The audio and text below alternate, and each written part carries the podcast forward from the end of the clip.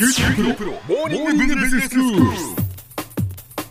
今日の講師は九州大学ビジネススクールでイノベーションマネジメントがご専門の永田昭也先生ですよろしくお願いしますよろしくお願いします。先生今日はどういうお話でしょうか？はい、あの今日はブックレビューなんですが、はいあの中国最古の兵法書と言われる孫子という書物を紹介してみたいと思っています。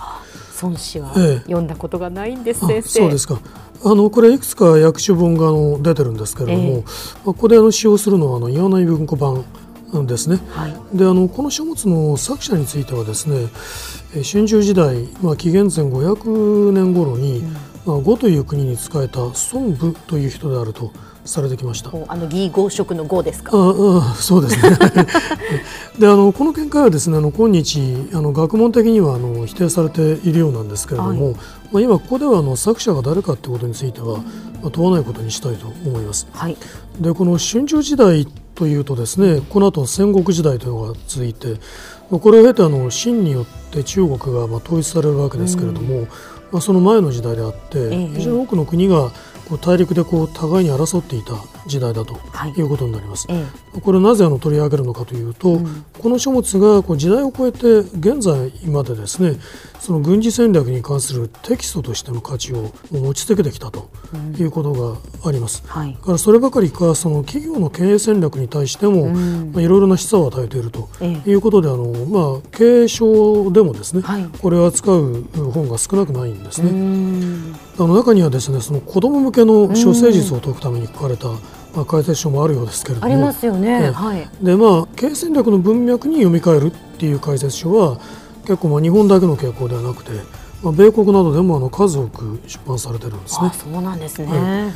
でまあそういう解説書はあの古典ってどうしてもこう一冊かとつきにくいわけですから、ええ。まあ、これにこう近づく上で役立つだろうとは思うんですけれど、はい。まあ、やはりあの古典の価値っていうのは直接その原点に当たることで読み手がそれぞれまあ再発見する見方とか考え方っていうものにあるだろうと思いますから、まあ、あの私のここでの話はですね、まあ、この書物をまあ解説するというよりは、ええ。まあ、皆さんに直接この孫子っていう本を手に取ってもらうための、まあ、きっかけを作ることができればと、まあ、そういう目的でお話ししてみたいと思います。はいでまあ、あの読み始めてご覧になるとですね、ええ。まずあのこの書物があの兵法書と呼ばれていても、まあ、単にその戦争の個別の局面で勝利を収めるための戦術を教えてるわけではなくて、ええ。まあ、国があのこういう過酷な大会関係の中で生存し続けていくための、まあ、戦略的な政治思想そのものをまあ説いてるんだということに気づかれると思います。あの孫子というのは13編からなる書物なんですけれども、はいまあ、その関東のところに経編この経というのは計画の経ですね、ええ。つまりあの開戦前の計りごとを説いた章というのが置かれてるんですね。でこの章はですね、まあ、兵とは国の大事なり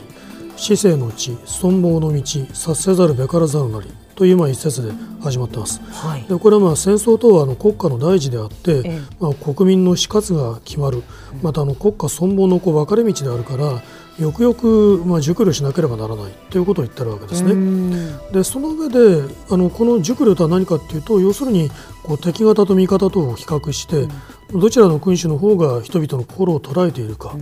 からまあどちらの将軍の方が有能であるか。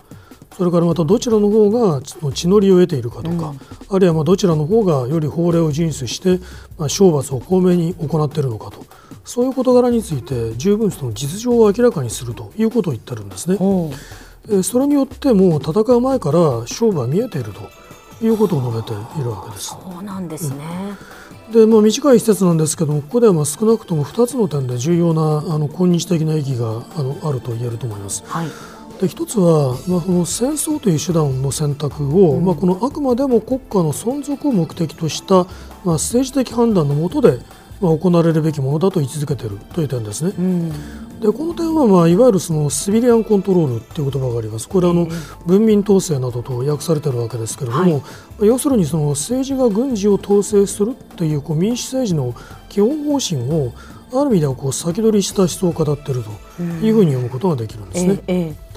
でまあ、あの実際に戦争を起こして勝つというその軍事上の目的は政治に優先するわけではないわけです。でこういう思想は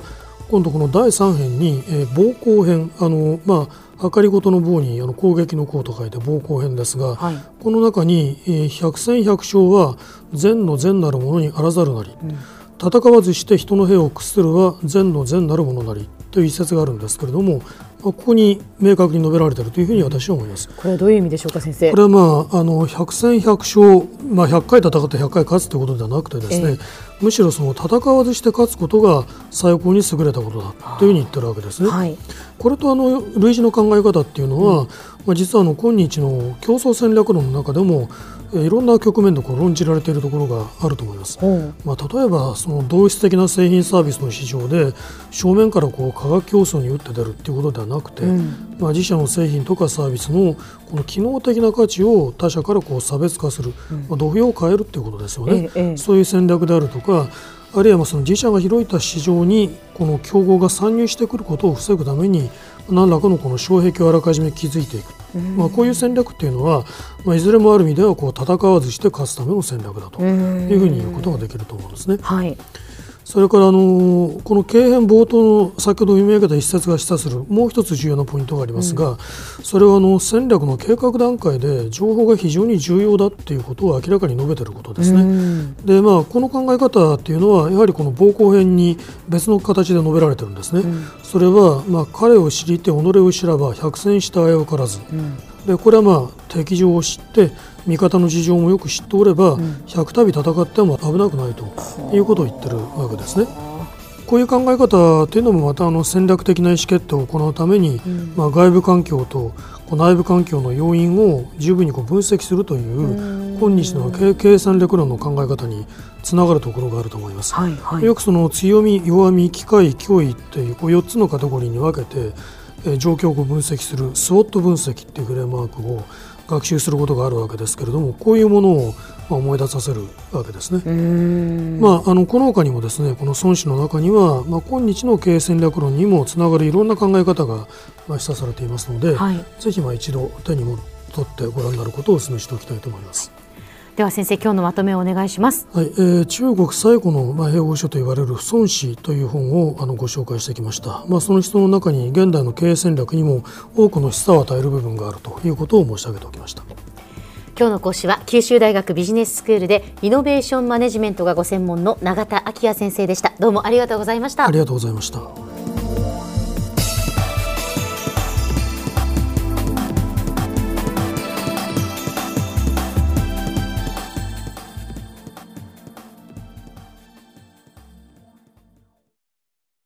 QT プロは通信ネットワーク、セキュリティ、クラウドなど QT ネットがお届けする ICT サービスです。